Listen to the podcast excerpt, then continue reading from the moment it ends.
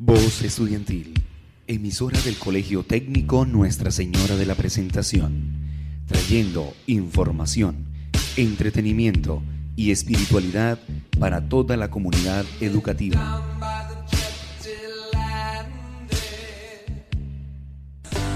Los saludamos desde tu voz estudiantil, donde una vez por semana podrás encontrar conversatorios sobre tu salud mental, ya que para nosotros es muy importante informarlos sobre ella. Escúchanos desde las 6 a.m., no te los pierdas.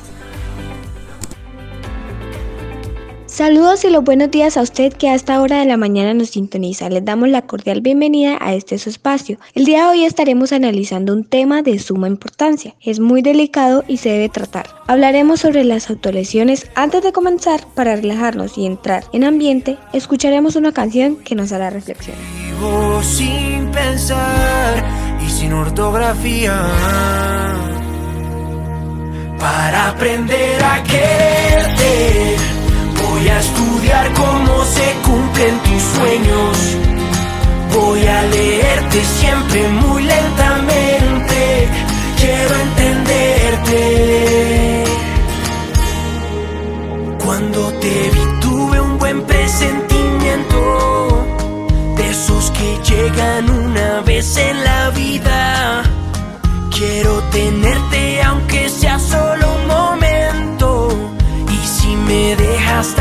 todos los días. No sé nada de tu historia ni de tu filosofía. Hoy te escribo sin pensar y sin ortografía para aprender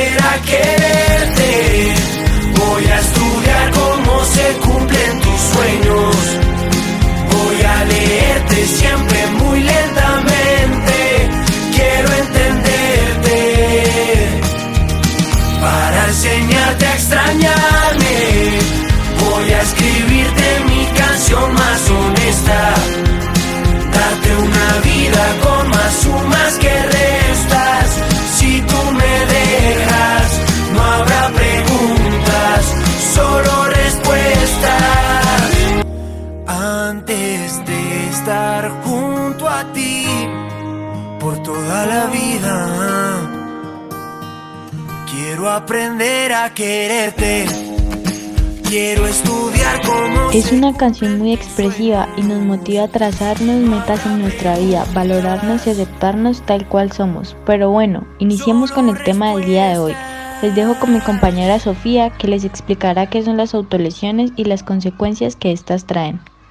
Bien, Carol, les explico. Las autolesiones son dañarse deliberadamente su propio cuerpo. Es una forma dañina de enfrentar el dolor emocional, la ira y la frustración. Una enfermedad de enfrentar los sentimientos. La forma más común de autolesión son los cortes en la piel, golpearse con un objeto, arañarse, arrancarse el pelo y pellizcarse. Por otra parte, los límites no son siempre claros y en algunos casos los comportamientos que habitualmente caen fuera de los límites pueden representar efectivamente una autolesión si se realiza como un intento explícito de causar daño, aunque el suicidio no es uno de los propósitos de esta práctica. La relación entre ambos comportamientos es compleja porque la autolesión es potencialmente una amenaza a la vida. Este nos puede llevar a consecuencias negativas a largo plazo como aislamiento social, sentimientos de culpa y venganza con uno mismo, pero claro que hay una solución. Duan, cuéntanos, ¿cómo podemos superar esta enfermedad? Pero antes tomemos un descanso y vamos a un corte de comerciales y volvemos.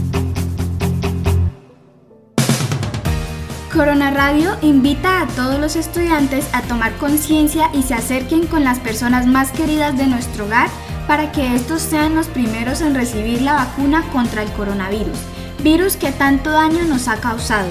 Para más información visita la página web www.minsalud.gov.co. Protégete y protege a los demás.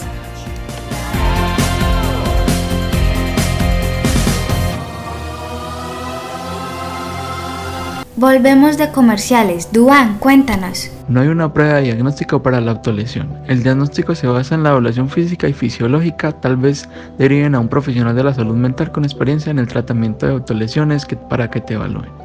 La mejor manera de tratar el comportamiento autoagresivo es contárselo a alguien para obtener ayuda. Tratar de este tipo de comportamiento puede llevar un tiempo y se necesita trabajo arduo para tener este deseo de recuperarse. Estoy en total acuerdo, Juan. Muy interesante tu aporte. En mi opinión, lo mejor es acudir a un profesional de la salud mental, expresar nuestros sentimientos y no huir de la realidad. Quiero dar gracias a mis compañeros por sus intervenciones y con esto terminamos nuestra transmisión del día de hoy. Los esperamos la próxima semana para más diversión, autorreflexión y aprendizaje. Un fuerte abrazo y que tengan una feliz semana. Nos escuchamos.